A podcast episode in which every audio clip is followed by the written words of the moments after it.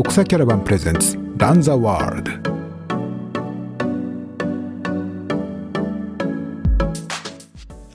読者キャラバンの岩佐光一です今日は1月28日に YouTube ライブで公開収録したエピソードをお送りいたします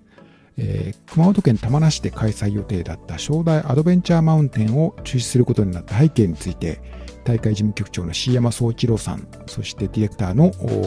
荒木浩太さんに伺いましたえー、収録の後 C 山さんからは、えー、話し飛べてたけれども昨年の豪雨災害で大きな被害を受けた熊本県南部八代市や熊本郡からも大会にはたくさんの選手やボランティアが参加されていたのでそういった皆さんを応援したいという気持ちもあってぜひ開催したかったということを伺っております。はい。では CM さんと荒木さんのお話お聞きください。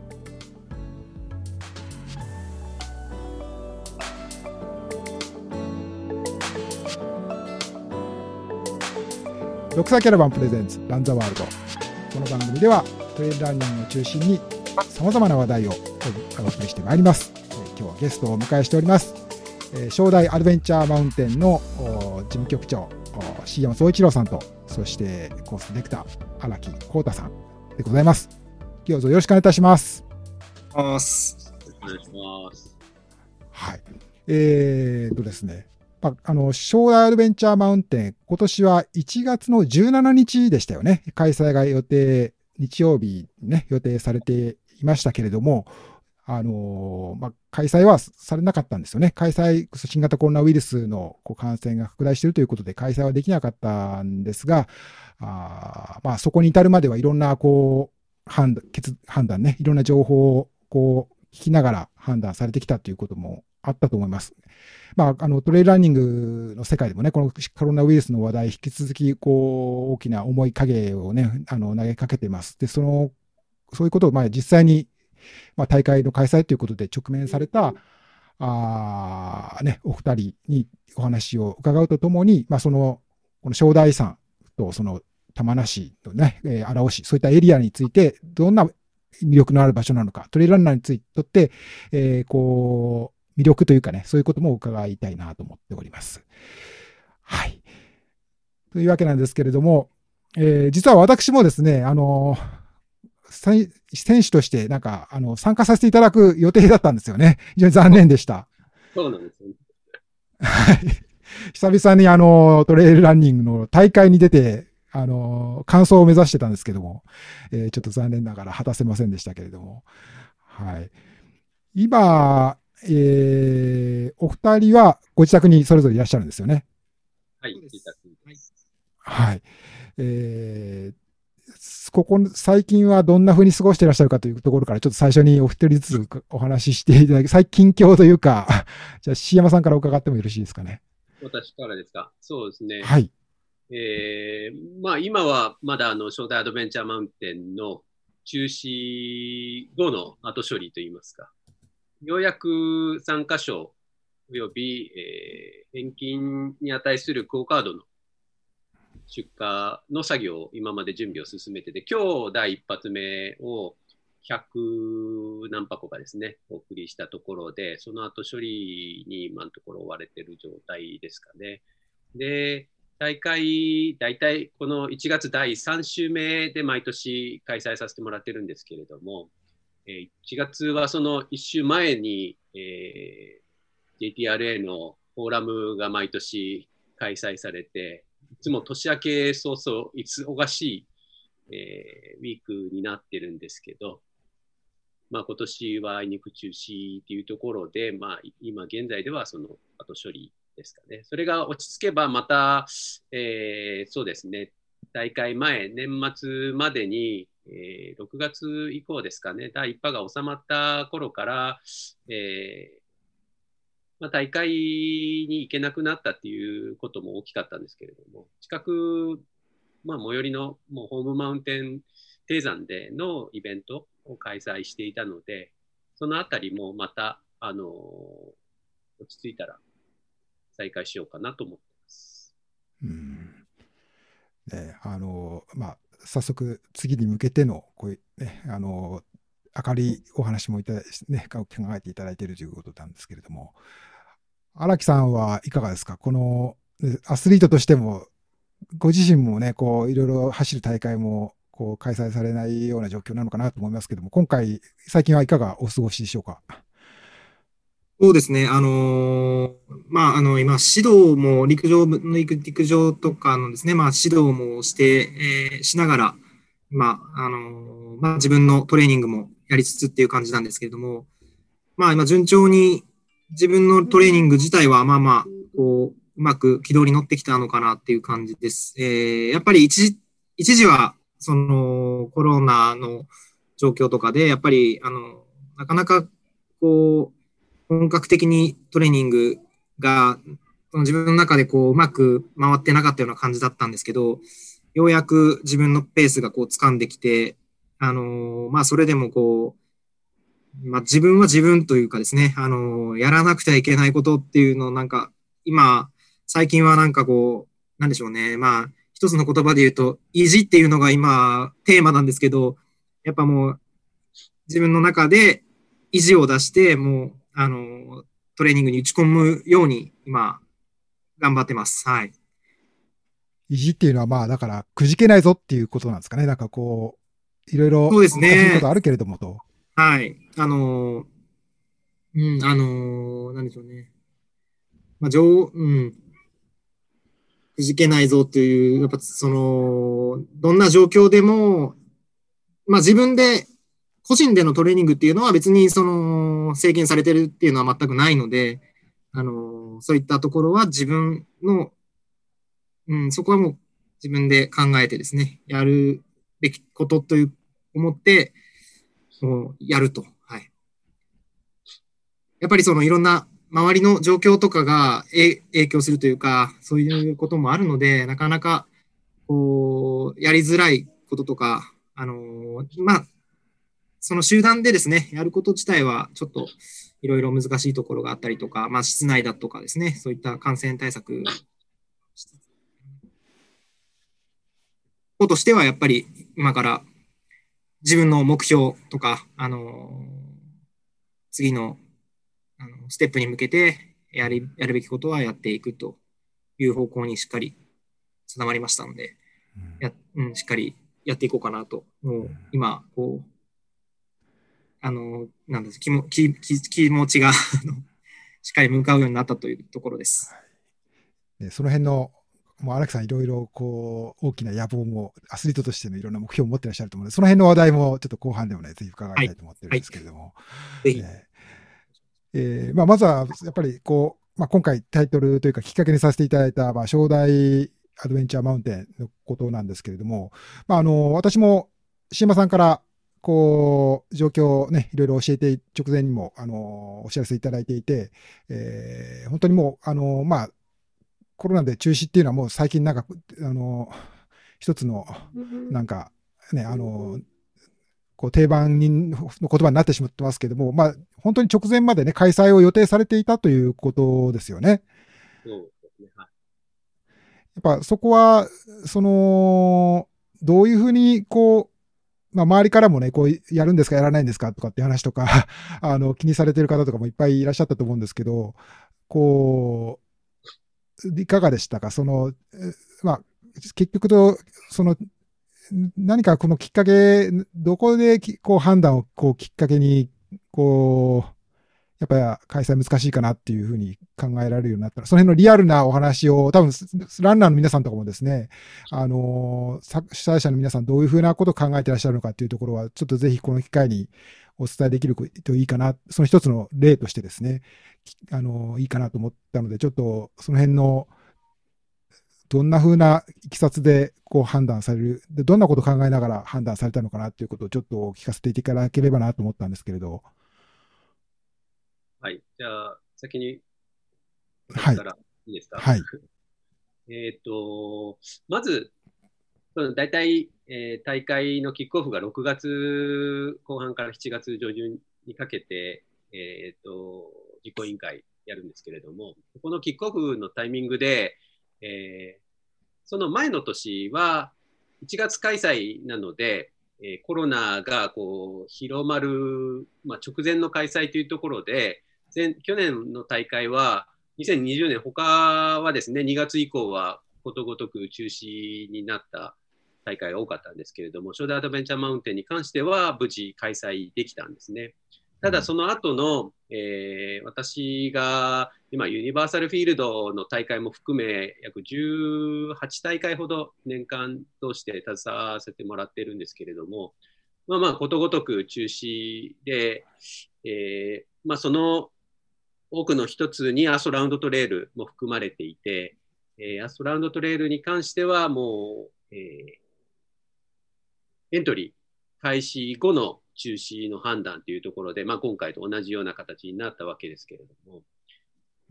まあそ、そこでもものすごい格闘はあったんですけど、その経緯もあ、えー、経験していたので、うん、ちょっとキックオフのタイミングでもう本当にやるのかっていうところの話からスタートしたんですね。っていうのがやっぱり1月でもうこのコロナの第2波、第3波になるかちょっとその時点ではよくわからない時期だったんですけれども、きっとこうこういうなんかちょっと厳しい状況には追い込まれるんじゃないかっていうのは、あの荒木さんともよくよく話をして、もうもうこの時点でその中止っていうかもうもう考えられるその時点での延期も考えられるんじゃないかっていう話も実際やったんですね。うん、で、えー、まあ、そこで、えー、実行委員の中の玉梨さんであったり、韓国協会さんとの協議の中でも、やっぱどうしてもその時点での中止は、あの、まあ、もったいないっていう表現が適切かどうかわからないですけれども、まあ、玉名市の方でもいろんなイベントが中止になって、うん、えー、2020年は散々だったと。で、2021年、まあ、1月頭のイベントとしてですね、その後の再開、いろんな大会の再開も含めて、玉名市およびその近隣のイベントがうまくこう稼働していけるように、一発目やっぱ、あの、なんとかして開催したいねっていうところも思いがあったので、そしたらやるからにはもう絶対やろうよっていうところからスタートさせたんですね。なんで、もう、えー、まあ、たまたま、そのコロナ禍の運営っていうのが、そのユニバーサルフィールドさん携わせてもらってる大会、他でもいくつかこう再開していった大会があったので、この初代アドベンチャーの前にですね。はいなので、えー、その現場を見てきつつ、えー、まあ、なんとかやれそうだなっていう実感はあったので、えー、まあ、そうは言っても、日が近づいてくるごとに感染者数が増えてきて、でいよいよ10日前にはもう東京都と他3県で、えー、緊急事態宣言が発出されて、はい。ね、はい。で、もまあ、さっきおっしゃったようにいろんな問い合わせが増えつつ、えー、緊急事態がせん緊急事態宣言が発出されてからは、えーまあ、岩佐さんと同じ神奈川県からの参加者も実際いらっしゃってて、その方からちょっともう、えーと、事態の連絡、お電話があってですね、えー、直接私も知って知り合いの方だったんですけれども、ちょっと大会にも迷惑かけたくないというところで、辞退させてくださいといったのが、えっ、ー、と、まあ、緊急事態宣言が起きる、まあ、7日、8日あたりですかね。はい、で、えー、その、直前までは、えー、やるぞ、まだやるぞっていう勢いだったんですけれども、その週末ですかね、やっぱりいきなり急激に感染者数が増えてきて、で、えー、やっぱそれと同時に問い合わせも増えてですね、実際、うん、ちょっとやめた方がいいと思うんで、やめた場合はどうなるんですか？みたいな問い合わせとかが来ていたので、まあそのあたりから頻繁に、まあ荒木さんを含め、えー、まあ、ボランティアの方々にもできる限り、この初代アドベンチャーマウンテン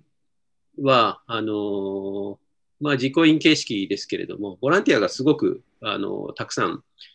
ついていただいている大会の一つでもあって、約90人ぐらい、あの総勢スタッフがいまして、で正代アドベンチャーマウンテンのウェブサイトのあのギャラリーのね、ところを押すと、その準備の風景とか、たくさんの方がね、こう携わってらっしゃって、あの、ビブをね、こう、大会の日はビブつけて、たくさんの方がこう、ボランティアとしてサポートされている姿とかも見て、あの、地元に根付いた大会なのかなというふうに私も思ってたんですよね。はい。そうですね。まあ、地元、熊本を中心に、あと、福岡にも、まあ、県北っていうところもあって、えー、福岡からの応援もたくさんいらしてですね。うん、で、えー、まあ、彼らに、まあ、直接ですね、電話して、いろいろと、あの、思いを聞いてですね、えー、まあ、もちろん私もその時点、電話した時はもうやる、やりますっていうところから話し始めて、で、そうは言っても皆さんどんな感じかっていうのをやっぱ生の声で聞きたいなと思って、最初はグループメッセンジャーとかでアンケート取ろうかなと思ってたりしたんですけれど、まあそうなってくると多分おそらく皆さんあのもうその判断に任せますみたいな声が多かったので、それまではですね。ただ、もうここまで感染者数が増えると、さすがにちょっとあの仕事上とか、あの立場上参加できなくなるような人も出てくるんじゃないかなというところもあったんで、うん、まあ、できる限り多くの人に連絡を取って、えー、いろいろ感触って言いますか、その辺の、えー、皆さんの事情も含めてお話しして、まあ、それでも、えー、その週明けですかね、12日火曜日に、えーまあ、実行委員会を開いて、急遽朝ですかね、開いて、で、その状況と、あと、現地ですね。大会会場となっている蓮華院誕生寺奥の院という場所、えー、はい、まあ比較的大きなお寺で、うん、えー、世界最大級の釣り鐘があるようなお寺、まあそこも含めて、えー、まあ開催の意向を伝えてですね、まあ、まあそこがですね、まあ反対というか、あの、無理だっていう判断をされた場合はもう当然こちら側としてはできないので、まずはそこを確認して、であとは玉梨及び観光協会ですね、と、えー、協議をして、その12日火曜日の段階ではもうやりましょうと、もうそこまで、えー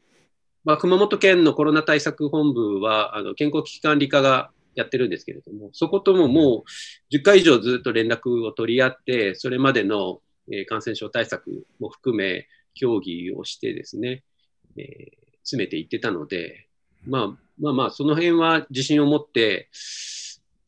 もうやるやる気はないっていうところまで行ってたんで、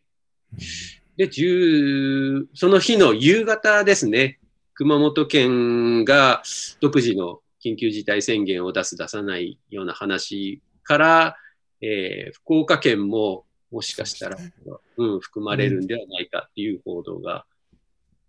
火曜の夜。4月の13日でしのちょうどその日ね、発表された、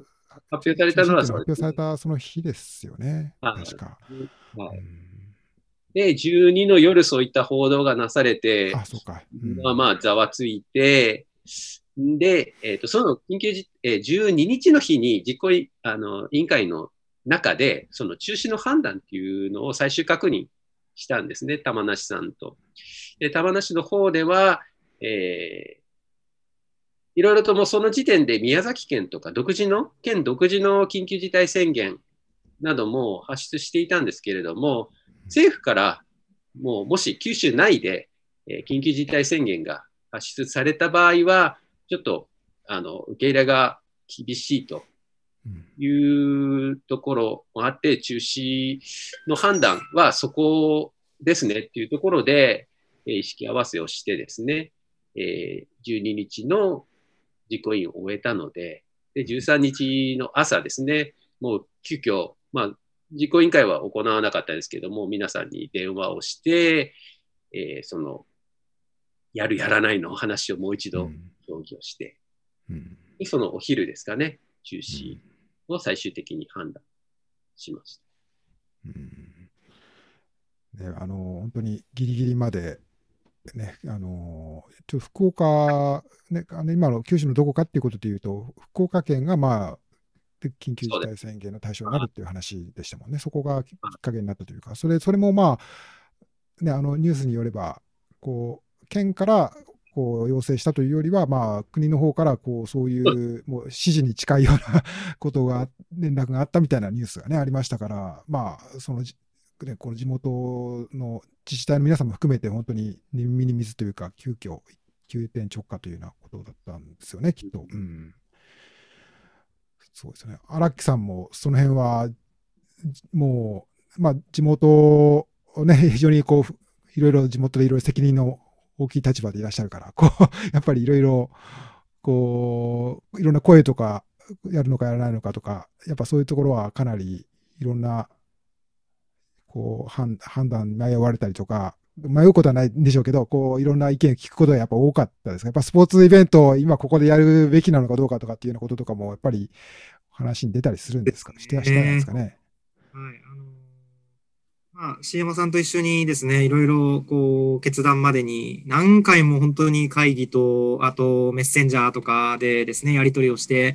あの、何かこう、あの、情報、国からの情報、それから県からの情報とか、いろんな情報をこう集めて、その中でこう、いろいろ話をですね、あの、やってはいたんですけれども、まあその、スポーツって、その、まあ、いろんな見方があったりとか、社会全体で考えたら時とか、やっぱり広い視野で考えた時にっていう考え方もやっぱ非常に重要なので、その、一方方向からの目線だけではなくてですね、いろんな目線でこう見た時に、本当に判断しなければいけないことっていうのを、総合的に考えるっていうのは非常に難しいことなんですけれども、まあ、私自身がそもそもやっぱりそのトレイルランとか、ランニングイベントに参加したりとかもしてますのでですね、そういった意味で、そういった感覚で、あの、の見方もあるのでですね、あの、まあ、なかなかでも本当に判断っていうのはギリギリまで難しいと思います。はい。うんで、まあ、私もね、自分がこう、選手として行かせていただくっていう、一応まあ、そういう、あの、ことにさしていただいてたんで、じゃいつの段階までね、こう、行くのか行かないのかどうしようかなっていうようなことをずっとあの、年が明けたくらいから、あのどうしようかなってことを考えていたんですけど、まあね、こう、少なくともまだ中止とも決まっていない大会だし、その、なんていうんですかね、その、うーんまあ、自分、できる限りね、やっぱり行って、やっぱそういう、私自身もまあそういうスポーツのね、こ、傍らでこう、いろいろ仕事というか、させていただいてるっていうこともあるわけだから、あのー、ね、こう、過剰な自粛みたいなことはね、やっぱりこう、そこは避けて、えー、こう、その大会に参加して、その声を様子を伝えるっていうことがね、自分に期待されてることなんだろうかなと思ってはいたんですけれども、ね、やっぱ採用の、こう、ね、10日過ぎてくると、やっぱり本当にどうしたものかなということは、ちょっと正直ちょっといろいろ、いいことなのか悪いことなのか、帰って、あの、シ山さんや荒木さんに、こう、ご迷惑かけていくって言わない方がいいのかなとか、こう、いろいろそういうことも考えたりも、やっぱするので、やっぱこう、難しいですよね。やっぱこれからまあ、あの、この、ね、あの春にかけていろんな大会が開催されると思いますし、それぞれの主催者の方悩まれてると思いますけど、やっぱり改めてこう、今お二人、お二人の話を聞くと、やっぱまあ、その話を聞いたけれど、それが直接参考になるというか、いうことではなくは多分ない、ないですよね。やっぱ今も状況も、あの、刻々とやっぱ変化していて、えー、本当にそういう意味では、あのなんですかね、主催者の皆さんにとっては、こう、前例とかっていうのを、まあもちろん、こう、参考にしながらも、やっぱ自分のこう責任というか、自分の町やその取り巻くそうスタッフの皆さん、ボランティアの皆さんとかのこう声をよくこう考えに入れた上で、やっぱりそれぞれの判断をするしかないというところがね、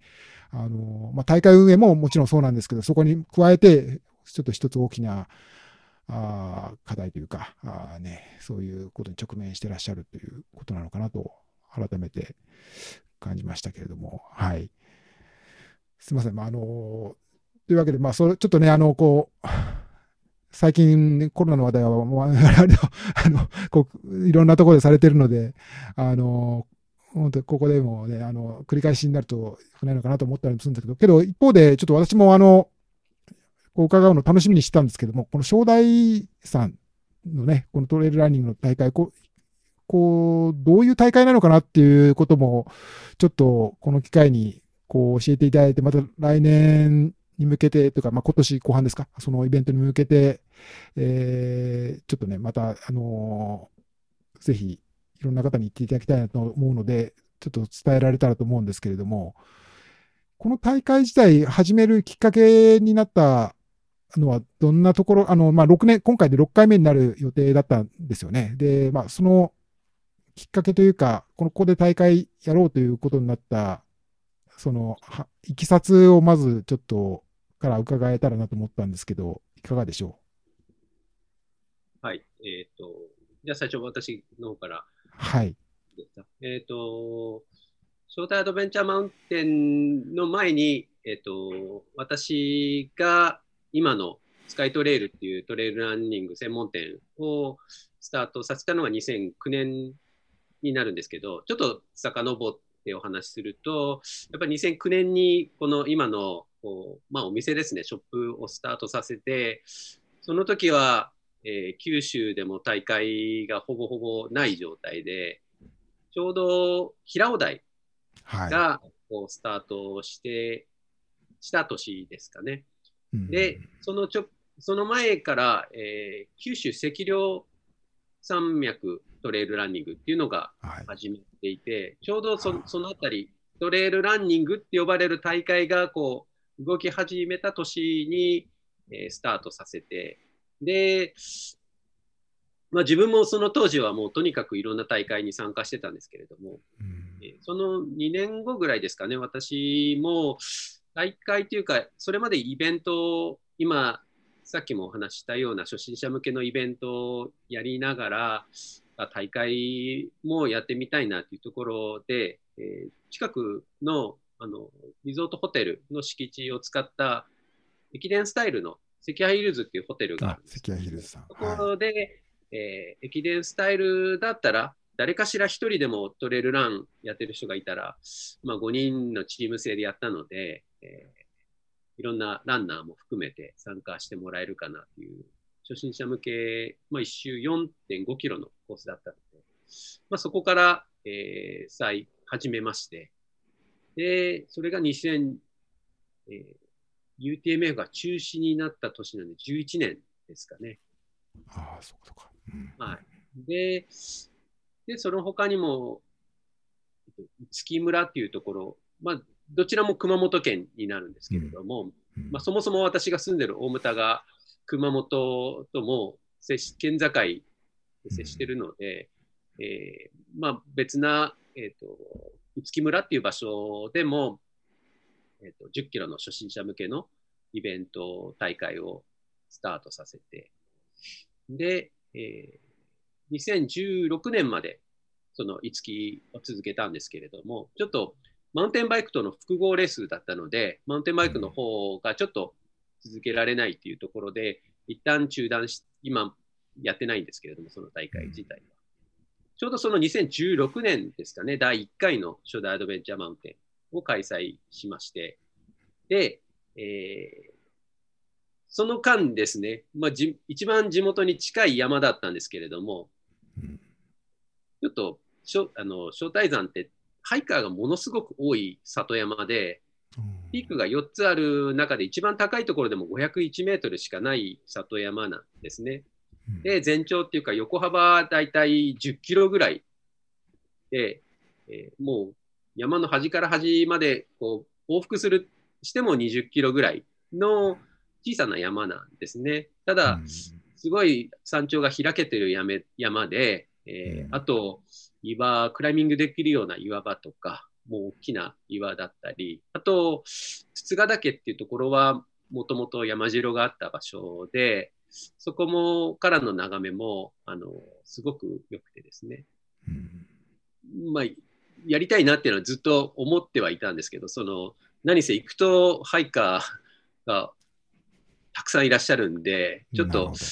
うん、それまでは、いろいろとあの、私も、教会に携わせてもらってる関係上、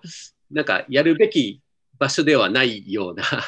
まあ、ちょうどあの頃ね、この私の近くの鎌倉でね、あの、こう、観光地としてもすごく人が多くて、その中でトレイルランっていうのが、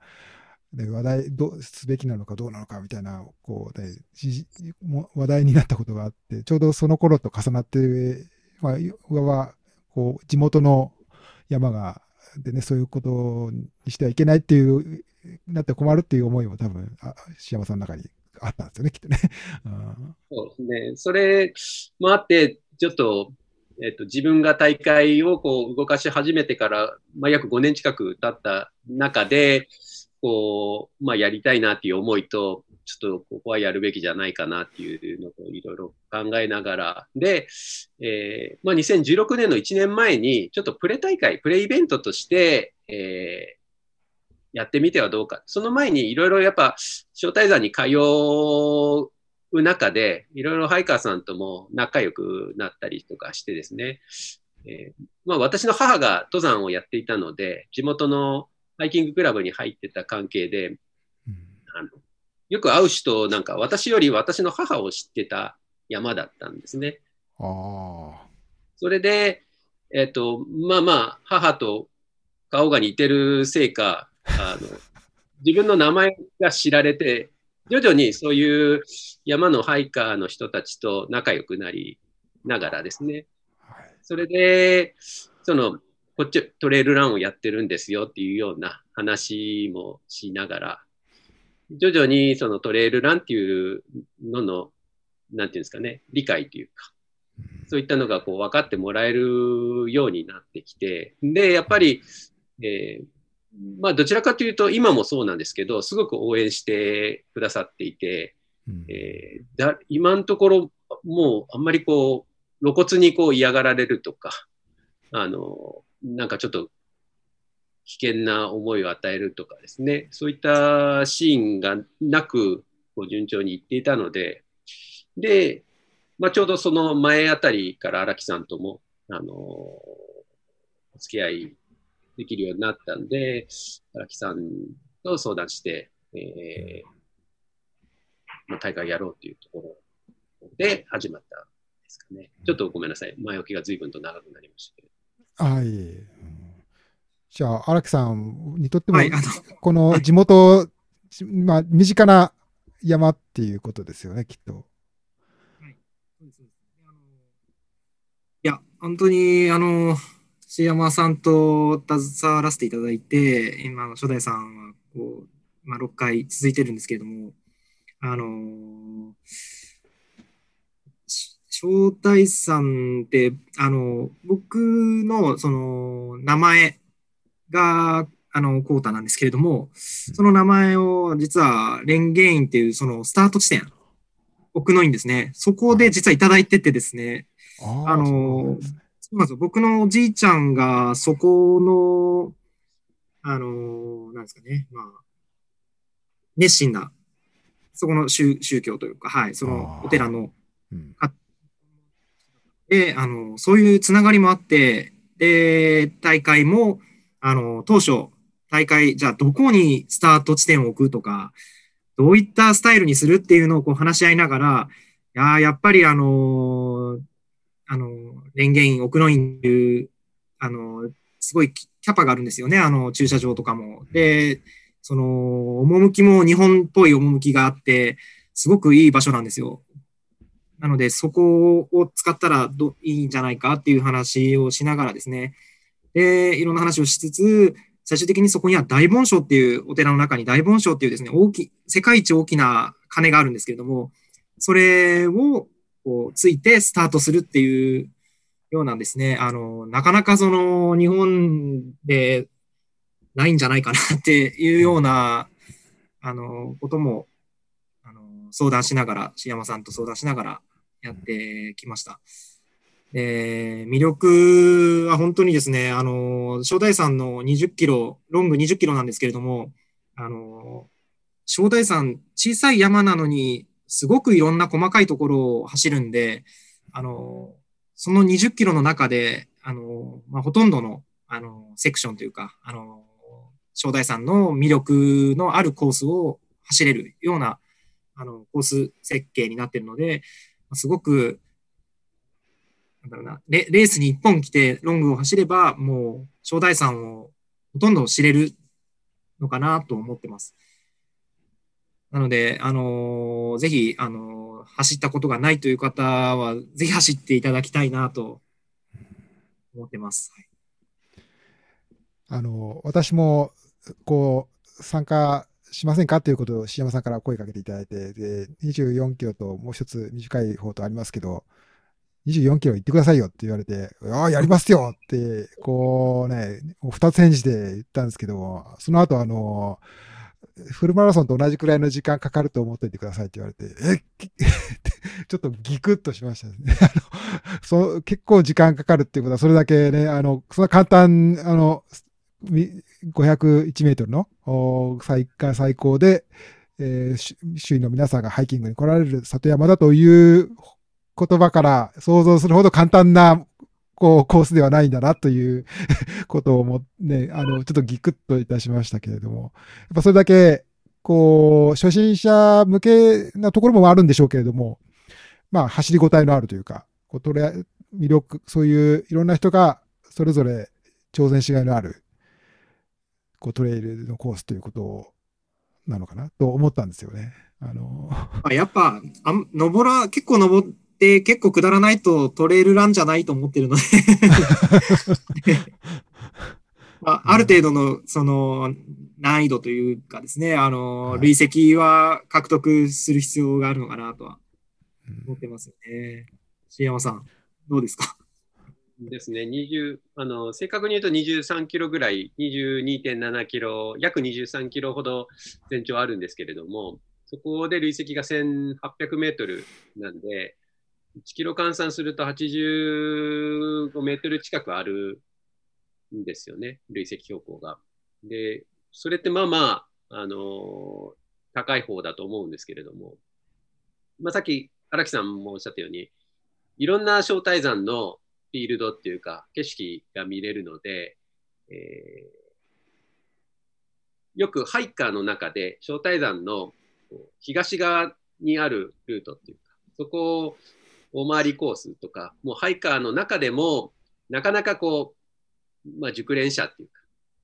あの、地元の人についていかないといかない、いけないような迷いやすいコースが東側にありまして、で、えーまあ、そこもぜひですね、入れたいなっていうのと、まあ、そこを入れると、ハイカーさんも興味を示してですね、そのリボン、うんテープをつけてる間、やっぱ、ま、回ってくれるんですよね。で、あの、大会が終わ終わると、ちょっと取らないでってこういう声も聞けたりとか、あのそこは、こう、ハイキングに行くのにも分かりやすいからっていうそうです。ね。それくらい、ああの、踏み分け道がかろうじてあるかなっていうくらいの、えー登山、登山道っていうのはないんですよね。ーうんで、逆に西側は、西側と尾根はもうバチッと、あの、すごい走りやすいトレイルっていう登山道があって、九州自然歩道の一部になってるので、なるほど。すごくわかりやすい道が尾根と東、西側にはあるんで、極端に、なんで東側に入るともう迷いやすいというか、ちょっとこう、あれこれ大丈夫なのっていう感じの道で、私も最初行った時は本当にあの迷いそうになったんですけれども、まあそういうのもあって、えー正代アドベンチャーマウンテンっていう、ちょっとトレイルランニングレースっていうふうにしなかったんですよね。なるほど。そこに思いが込められてるっていうことですね。はいネーミングは荒木さんがネーミングしました。なるほど。走りながらですね、うん椎山さんと一緒にコースを回りながら、名前何にしようかって名前何しようかっていう話をしながら、うんあ、今ちょっとちょうど YouTube のチャットにも、あのーひ左、ハリさん、ね、えー世界一大きい鐘なんですね。知らなかった、知りませんでしたっていうコメントいただきました。ありがとうございます。あの、奥の院の、ね、そうなんですよですよね。はい。世界一の大盆賞があるんですよね。うんなんか正確に言うと、世界一はなんか抜かれたらしいんですあ、そうなんですかただ、まあ、後からどんどんできますからね。見れる場所にこう釣り鐘として、うんああ、はい。そういうはいのが未だに世界一らしいんですけれども、なんかこう隠れたところに、あそこより巨大なやつができたみたいなことを、この前、入り口のおばちゃんと話してたら、あなんで最近は世界最大級ってこう書いてある。最大級そうなんですか。あなるほどね。そこはそうなんですね。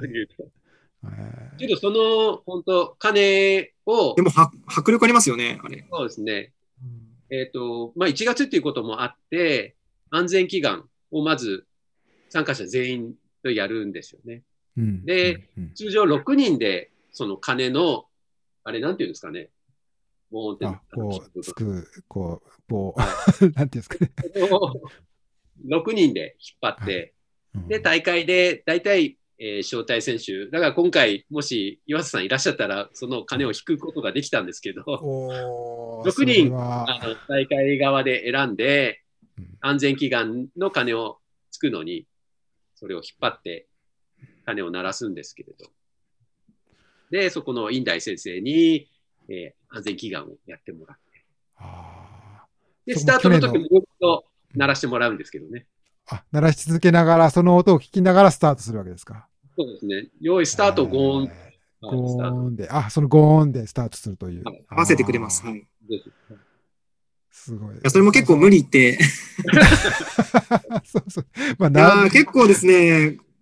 このさ正代さんの大会は、本当にもうわがままが多い。本当に。そうですよね。飯山さんにがそうそう。お寺の側からしたら楽器じゃないんだから、いつでもそんなね、鳴らせるそうわけじゃそうそう、そうなんですよ。意味があって鳴らしてるわけだから、そそうです、そうこでをまあ、レースに合わせてくださるっていうのは、やっぱりいろいろその、ねご配慮いただいたことによってできるってことですね。うん。なるほどね。いや、すごく積極的に応援してくださって、うん毎。年楽しみにされてるんですけれども、今回もすごく残念に、やっぱ地元の、えーイベントがやっぱことごとく中止になってたんで、うんで、その場所って、あの、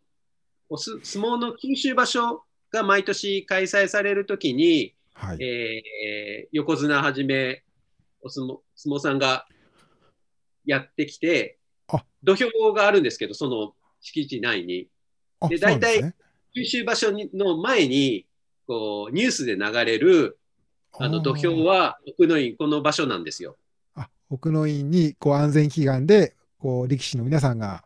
おこう、お参りに来られましたというシーンが毎年そこで流れるというような。安全祈願も含めて、実際土俵で、あえー実際取り組みもされるあん、ですそうよ。なんですか。へはい、そういう立え。派な土俵があってですあね。そういう奉納するような意味。ああ、なるはい、ほどね。11月3日だっけ、これ。に、毎年恒例行事。はい、うん恒例行事としてやってるんですけど、まあコロナ禍で、えー九州場所っていうのがこちらにいらっしゃらなくなった関係で、それもなくなってですね、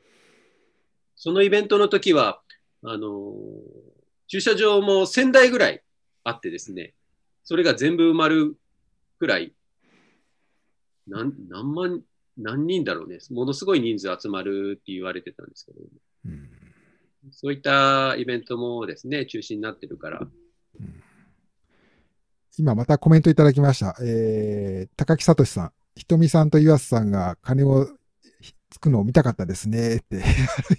コメントいただきました。ありがとうございます。ちょっとひとみはいけなかったかなっていう感じはしたんですけど、私だけでもぜひその金をつく。竹さんありがとうございます。コメントいただきまして。あの、ひとみさんと岩瀬さんと二人にお招待したんですけれども、すいません。ありがとうございます。ね。まあ、あの、その、まあそういうことで、こう、この大会をきっかけにして、まあ、こう、普段人が通らないようなところのコースを改めてね、こういうところも通れますよっていうことで、地元の皆さんもそれを参考にしてくださったりしてるっていう、いい効果がね、こう、あるのかなと思うんですけれども、あのまあ、そのエリア、ね、玉名、玉名市とか、あと、荒木さんご出身、荒木さんがいらっしゃる、その、名古町ですね。あの、まあ、その、例のね、あの、金栗思想さんのご出身ということで、で、去年、一昨年かな？でね、あの、大河ドラマでも大いにこう話題になったということもあるし、そこから私が想像するのは、やっぱりそのランニングとかマラソンに対するいろんな熱というのも、まあ、ここ、とり、とり、とりわけ、あの、去年、一昨年とかね、あの、こう、高まっただろうし、あの、多分、ランナー、そこ、その、そういうのに憧れて、マラソンというか、ランニングを始める人たちもきっと多いんだろうなと思うんですけど、まあ、そういう中だと、こうトレイルランニングへの関心も、やっぱ高かったりするんですか？あるいはあまり、こう、そんなで、そんなに、でもなかったりする？その辺で、ど、その辺もね、ぜひ伺っていったら、あの、今回行けたら、なんか、地元の皆さんに、どんな風にトレイルランニングのことを受け止めてらっしゃるのかな、興味持ってらっしゃる方いらっしゃるのかなってことも聞こう、聞けたらなと思ったんですけど、あまり関係ないですか？口実系みたいな話で恐縮なんですけど。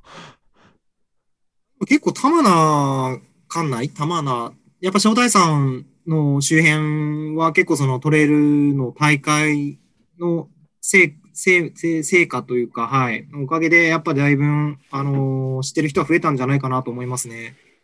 で、あの、正代山走ってても、普通にトレーニングで走ってたりとか、この前も、あの、レースの、まあ、終わってからちょっとこう、入ってみたんですけど、まあ、そういった時に、あのー、やっぱその大会のことについてはすごく知っていらっしゃって、あ、トレイルランしてるんだねっていう声とかもすごくあるので、あのー、非常に大会っていうのは非常に重要だなというふうに思いました。はい。初代さんのおかげかなと思いました。そうですね。あの、なんていうんですか、大会開催前、2、3か月ぐらい前ぐらいから、徐々にハイカーさんが、あれ、今年、来年はいつやるのっていうあれもうすぐだっけっていうような声、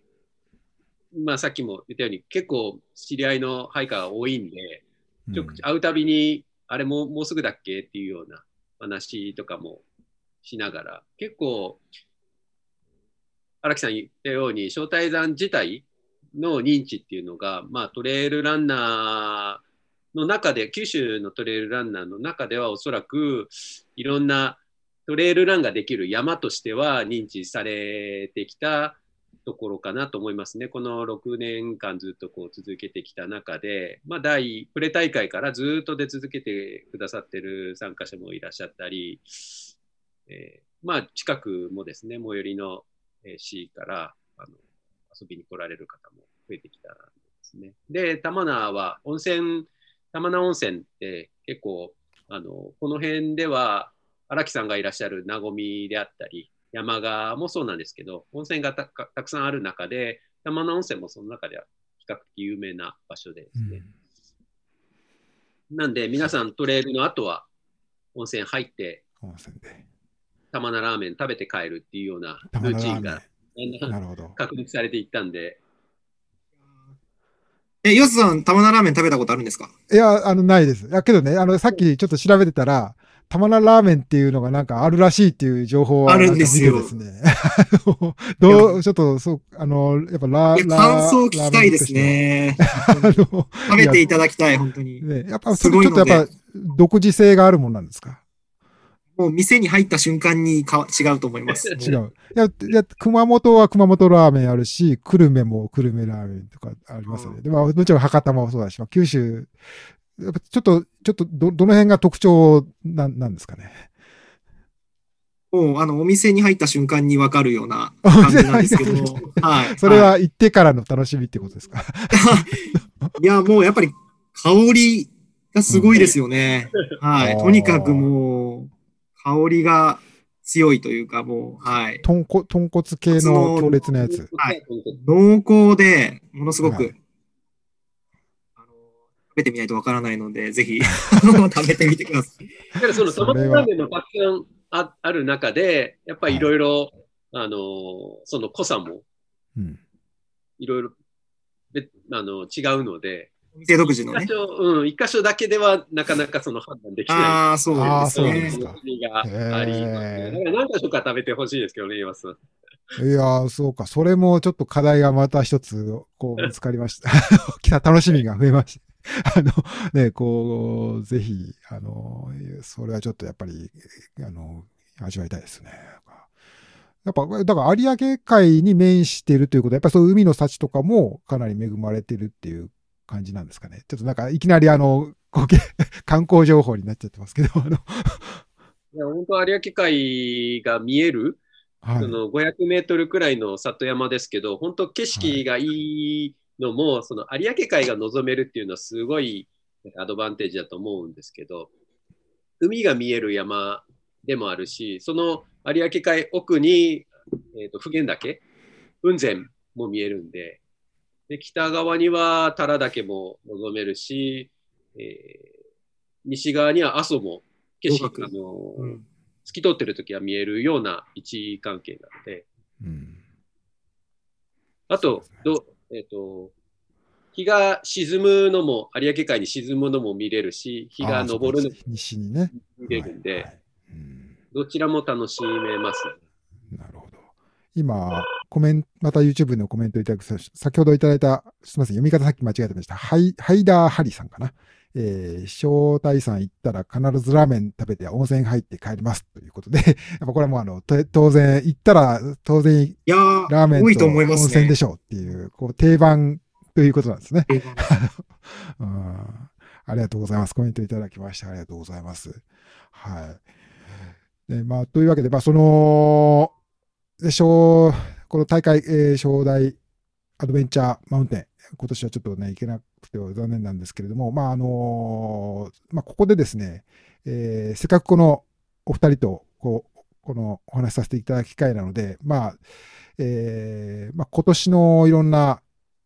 予定、抱負とか、そんな話題もちょっと伺っておこう、きたいなと思うんですけれども、まあ、そ、そこでその先ほどのアレクさんの話の、こう、伏線を回収しに行こうかなっていう、そういう話なんですけれども、えー、まあ、荒木コーダさんといえば、まあ、あの、私が今、今回はね、この大会の、まあ、企画されている側でちょっとね、お話伺ってたわけなんですけども、まあ、あのこう、やっぱりこの、えー、2018年か、2018年のこのスペインであったトレイル世界選手権で、ね、あの、12位という結果で、本当にあの、ストレイル世界選手権は非常にあの、レベルの高い大会で、その中で12位っていうのはやっぱすごい結果だったと思うんですよね。あの、まあ、これが私やっぱりすごく、あの、焼き付いてて、まあ、というわけで、それ、それすごいアスリートだということ、ちょっとこういう、あの、ことなんですけれども、今今年はどうですかね？やっぱりあのいろいろな大会とか、なかなか、ね、あの、開催されるかされないかということもちょっとまだはっきりしないような、こう、状況なんですけれども、こう、荒木さんにとって今シーズンは、こう、どんなことを目標にというか、励みに、こう、アスリート活動としては考えていらっしゃいますか？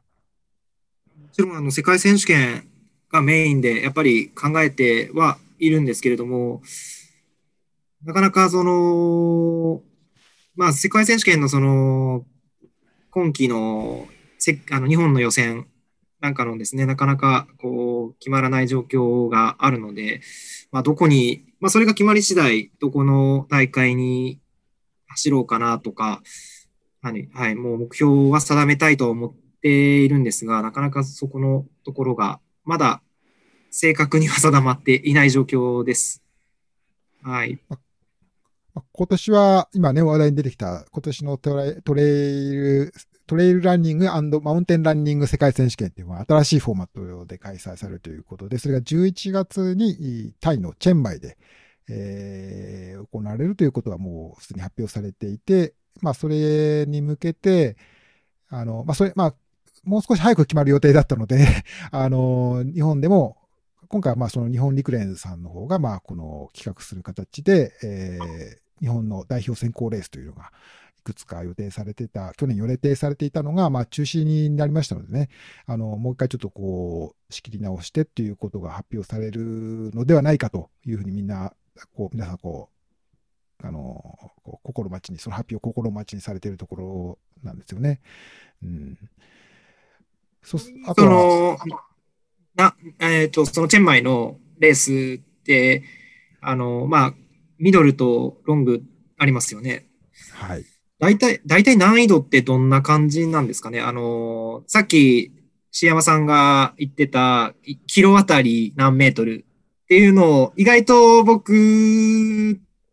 たちって考えるんですけど、はい。大体な、あの、基準として、えー、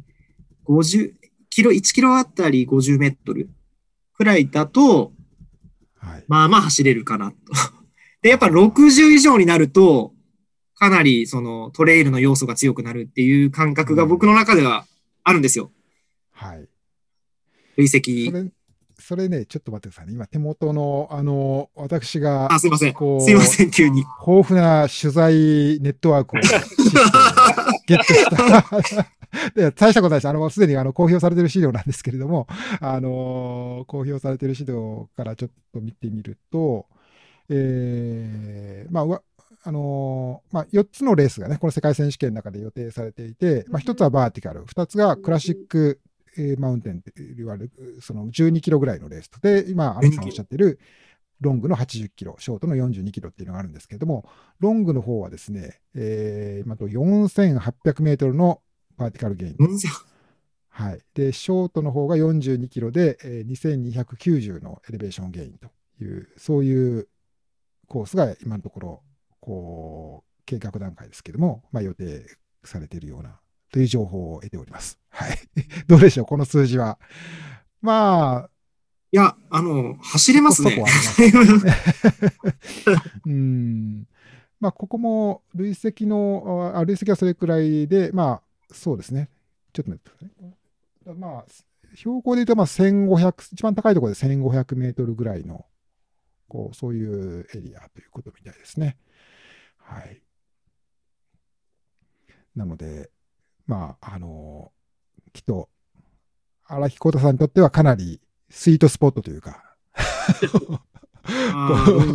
いい感じの。走ってみないとわからないですけれども、はい。狙いがいのあるコースなのかなと思いますけれども。あの、この間、あの、はい。はい。岩瀬さんとか、その、レースに出るときって、はい。そういう1キロあたり累積何メートルみたいなのっていうのは、なんかこう気にするんですか？いや、まあ私はあの、荒木さんとはちょっとレベルというか、そのモチベーションがだいぶ違うと思いますけど、あの、いや、まああの、もちろんそういうのはね、あの、難易度っていう意味ではやっぱり気にはしますよね。多分その100マイルのレースとかでその1万何千、3000メートルとかっていうのは、まあその、あの、もちろん登りが長いとかっていうのもあるけど、多分そこまでそういうのって大体テクニ、すごいテクニカルな、なんかあの、岩の上をなんかよじ登っていくとか、なんかそういうような、結構怖いとこがあるったりするような、そういう、あの、とこなんじゃないかっていう、そういう連想はしますよね。まあ、あのまあ、もちろん、まあ、短い、少なくともそういうね、難易度の高いところも、コースもあるでしょうけれども、まあ、そんなことは考えたりもしますけれどもね。うん、まあ、はい。そういうコースということで。あの、この間、このポッドキャストのエピソードの中で、あの、えー、イズトレルジャーニーで、この間でね、優勝した、あの、川崎優也さんとね、お話しさせていただいた時も、この世界選手権をぜひこのモチベーションに頑張ってるっていうことで、まあ、荒木さんとは、いわば、なんですか、ライバルというか、まあ、世界選手権も一緒に3回かなね、あの、行かれてらっしゃるし、イズトレールジャーニーでもバト熱いバトルを何年か前に繰り広げられて、荒木さんが制したということもあったから、あのー、あの、今回また、荒木さんからその世界選手権の話を伺って、そのことを思い出しましたけど、お二人のね、こうバトルがまた熱いレースが見られたらいいなと、個人的には思ってますけど。いや、あの、実は、あの、スペインの、2018年スペインに行く前に、あの、彼と、その、あの、阿蘇の南外輪山で思想したんですよ。思想、思想というか、その練習会ですね、ね一緒に、うん、はい。世界選手権に向けたトレーニングをやってて、で、その時、えっ、ー、と、2週間ぐらい前だったんですかね。え ?3 週間ぐらい前、そのぐらいだと思います。もう、僕、ボロボロにやられて、実は。あの時。あ、そうなんですか。川崎優也くんにもう置いてかれて、ああ、もうこれダメだなと思ってて、うん、まあでも、わかんないもんですよね。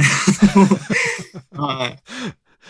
ちなみに、その時も途中までは一緒にこう走ってらっしゃるようなシーン、私も記憶にしてる頭あるんですけど、さ最後の方で、最後の本当に10キロ、15キロかな、もっと短かったかな。そこでもう、荒木さんがぐっと前に出て、どんどんどんどんこう順位を上げていって、12位まで上げてたっていう、非常にこうかっこいいシーンが、ね、あったので、あの時はまあ、ありがとうございました、ね、本当に。うん、あの多分まあ、その分だけ川崎さんとしてはまた、あの、かなり、モチベーションっていうか、あの、リベンジっていうか、だから、なんていうか、かなりやる気は、あの、今度こそは俺がっていう気持ちはきっとあるでしょうからね。多分その辺は。どこの大会行っても、彼が前にいても、彼が後ろにいても、うなんか、プレッシャーがすごい ですね。そうなんですね。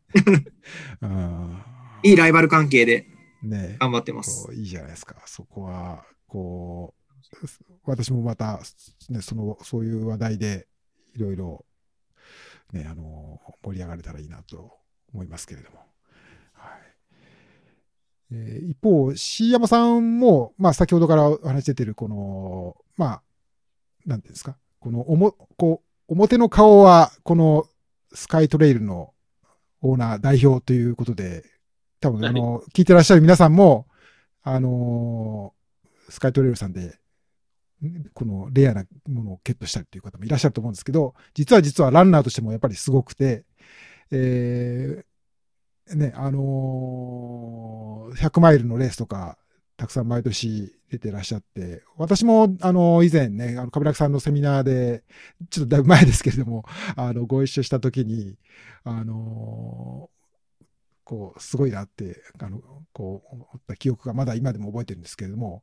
石山さんは最近はランナー、ご自身のランナーとしての活動はどんな風な感じですか？そうですね。もう、だんだんやっぱ、一生懸命走る短いレースが、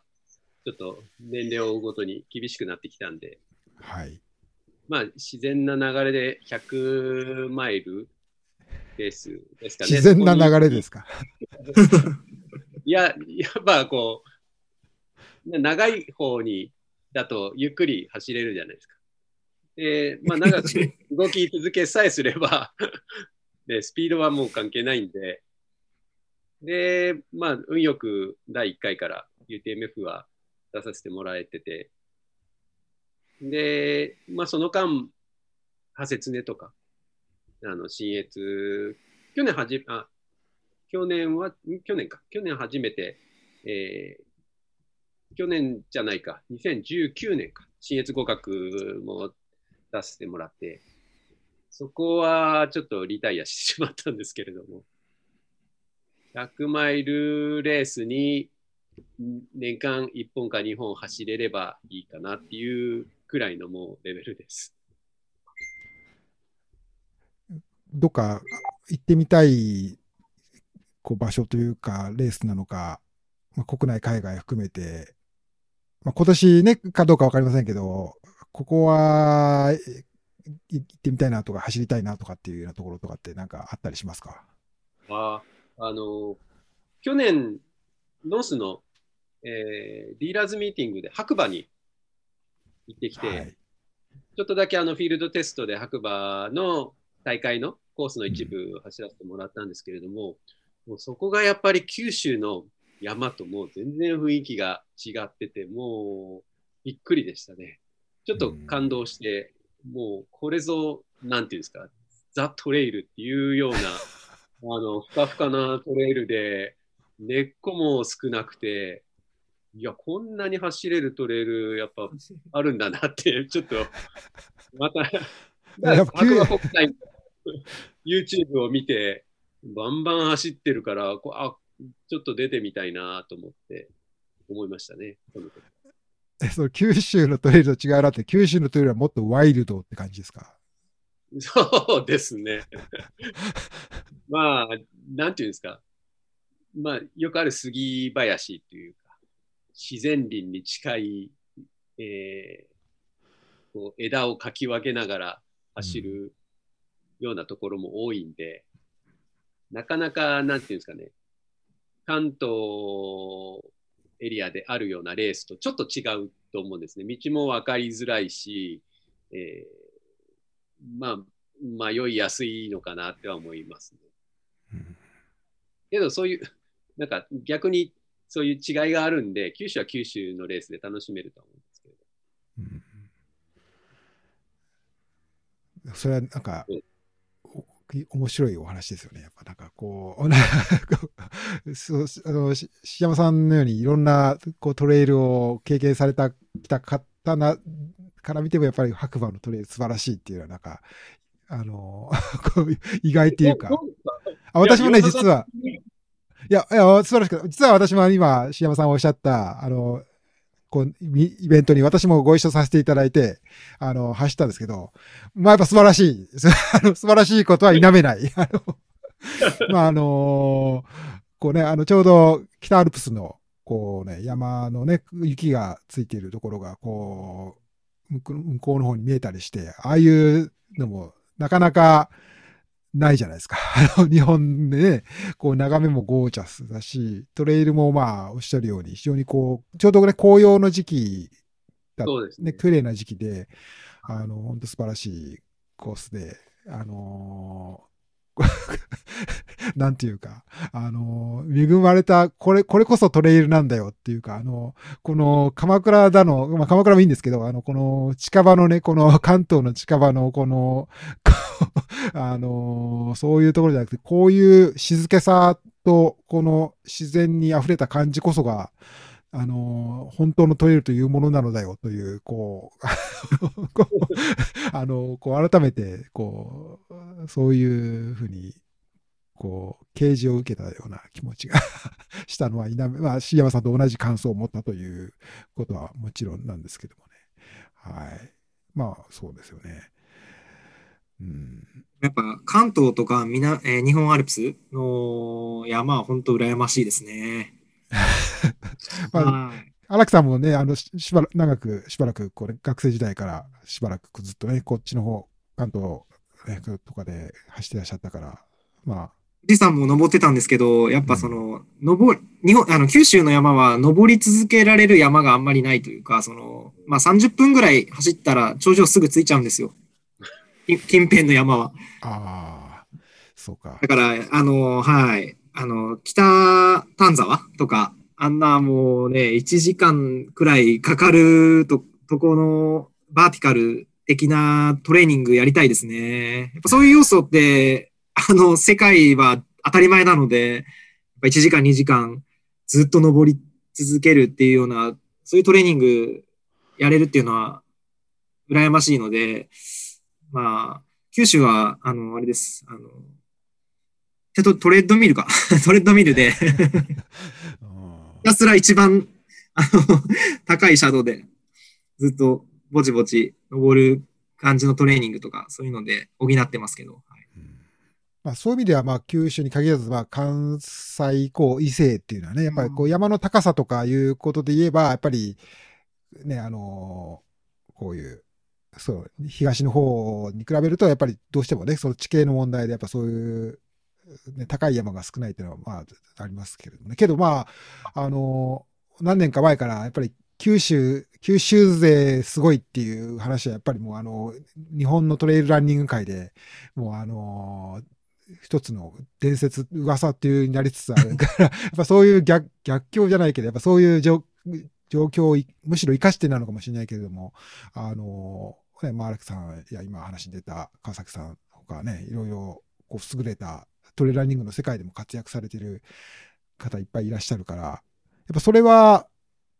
何なんですかね。その、さっきおっしゃったような、そういう、こう逆トレーニングのやり方ですかね。ね、あのー、そ、そこを、その、まあ、トレーニングのやり方を工夫されたりっていうこともあるだろうし、そういう、なんていうんですか、そういう逆境を跳ね返そうというのか、さっきおっしゃったっすね、あの、こう、今やるしかないって、こう、気持ちで跳ね返すんだ、みたいな、そういう感じが、やっぱみんな共有気持ち持たれてるのかなとか思いましたけど。僕はランナーなんだという意地で。まあやっぱりあのね、実際ロ、ロードのスピードの面でね、すごく優れた選手というかね、あの、あまあ陸上のそういうマラソンとかのレベルがまあ、結構そういうのが高い、比較的、なんか地域として見てやっぱり高いとかっていう、そういう土壌もあって、ね、ということもあるそういうことも背景にあるのかなとか思ったりもするんですけれども。はい。うん、というわけで、まあ、あの、すいません。取り留めのない話に私がしてしまいまして、失礼しました。えー、ね、あの、すみません。ちょっと今1時間ほどいただいてしまいました。ありがとうございます。ね、あのー、あと何でしょうね。まあ、お二人は、じゃあ、ウルトラトレイルマウント富士には、こう、いらっしゃる感じですか？小田君。僕は多分、ちょっと難しいの、今の状況で。あ、そうですか。すみません。いや、まあはいそうなんですね。まあ、いろいろ都合があってということで、はい。はい厳しいかもしれないですね。いやまあ、深い意味はないんですけど、あの、ちょっと あの最後聞いておこうかなと思って、すいません。はい。椎山さんは、あれ、なんか、出られるでしたっけ？毎年出てらっしゃるんですよね。過去7回で出て、実は連続記録があったんで、次も続けて出たかったんですけど、ちょっと次回大会だけちょっと家庭の事情でいけないんですけど、なるほど。まあ、ちょっと UTMF はもう第1回、それこそ岩佐さんとあの参加した富士山の油木さんのキャンプの時ぐらいあたりからこう、なんか噂というか、はい。なんかすごいはい大会がやるぞっていうのを聞いてからですかね、いろいろとこうポイントになるレースを意識して、その頃からもう第1回から出るぞっていう勢いで行ってた大会なんで、またそうですね、UTMF。あと、毎年、エビの高原も、あの走らせてもらってるんですけれども、出展もしつつ、自分も、そのレースは第1回からずっと出てる大会の一つなんで、うんここも、まあ今年開催夏ですね、されたら、また出たいなっていうところですかね。うんなるほど。まあ、ね、ちょっと、まあ今年ね、いろいろ、まだ見通し聞かないこと多いですけれども、まあこういういろいろ、夏になってくればね、またいろいろ状況も変わって、みんなでまたね、皆さんで集まってお話ししたりとか、走ったりできる機会が増えてくると思いますので、であの楽しみにしたいと思います。はい。あれ、今、あの、荒木さんが今手が上がったみたいですけど、あの、皆さん一ついいですか？はい、はい。岩佐さん、岩佐さんの、あの、おすすめするレースに出てみたいんですよね。おすすめするレースですか？はい。おー、はい。海外も含めて、関東、関西圏、あ、あ国内の、国内、国内で、えー、おすすめするレースですか？はいおーちょっとなかなかすごいあの考え込んでしまうな。うーん。はい。まあ、今、いろんなつながりがあられて、もしかしたら難しいかもしれないです。いや、いやあのそういうのは別にしても、すごく魅力のね、いろいろある大会が。いや、でも、みんな気にななってるかもしれないです。うんいや、けどね、あの、まあ、僕の経験はすごく限られてる中でっていうことなんですけども、やっぱあの、阿蘇ね、阿蘇ラウンドトレイルは、うんあの、やっぱ自分でも行かしてみたいなって思う、一度ね、あの、取材という形で行かせていただいたことあるんですけれども、あのその時は、えー森本さんが優勝した年だったかな。はい。あのーだったんですけれども、うん、あのーやっぱ前半のこの見通しのすごい、こう、あのそうそう。ね、こう、すごい素晴らしい眺めと、あと後半の夜になってからの鬼のように厳しい、この、破切音を思わせる、この過酷なコースっていう、こう、あの、バランスが、なかなかこう、いいなっていうか、まあまあ、あの、なんか、やっぱりロマン、ロマン感じるなっていうのはあるんですよね。やっぱその、一周するっていうストーリー性もすごくあるし、あのなんか、自分でも、できればまた出て、いやであまあ、一度は出てみたいな、なんてはことは思いますけれどもね。はい。まあ、すみません。あの、お二人で、お二人がいらっしゃるから九州の話ってわけじゃないんですけれども、あのはい。そう思いますよ。はい。荒木さんはは出られたことあるんでしたっけ？あ、出たんですが、あの、UTMF の2週間後に出て、ああ、そうか近いですもんね。うんうんうんえー、前半の60キロで結構頑張ったんですけど、うーん、厳しかったですね。その後が。やっぱり後半、先ほどおっしゃった後半の半分のがもう